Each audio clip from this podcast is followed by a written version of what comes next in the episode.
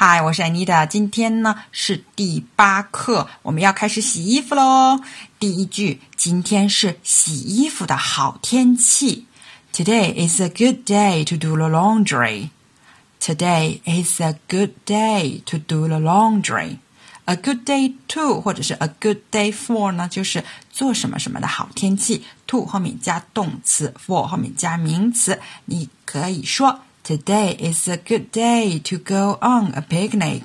今天是个去野餐的好天气。Good day 呢，还可以用 perfect day 来代替。Laundry 呢是要洗的衣服，还可以当洗衣店。Do the laundry 呢就是洗衣服，然后还可以说 wash clothes。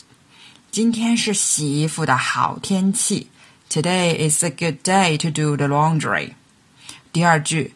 要洗的衣服堆积如山。The laundry has really piled up.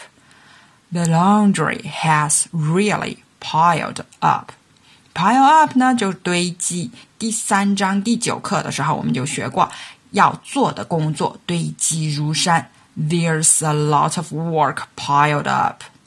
刚才说了，do the laundry 是洗衣服。 好，上节课学了，do the dishes 是洗碗，这个都是用 do 这个词组成的词组。那这两个词呢，还都可以用 wash 来表达哈，wash clothes 洗衣服，或者 wash dishes 洗碗。另外呢，用 do 表达的这种说法还有 do the shopping 购物，do the cooking 做饭等等。要洗的衣服堆积如山，The laundry has really piled up。第三句，洗衣机塞满了，There's no room left in the washing machine。There's no room left in the washing machine，表示没空间、没地方，常常是用 no room 或者是 no room left。那还可以说 The washing machine is full，洗衣机装满了。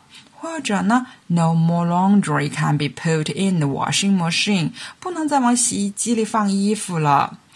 如果呢想说还有很多空地方，还有很多空间的话，你就说 There's a lot of room to 什么什么什么，洗衣机塞满了。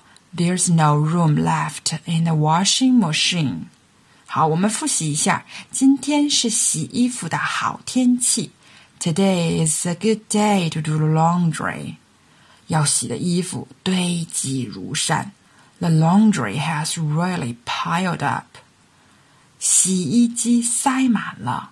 There's no room left in the washing machine.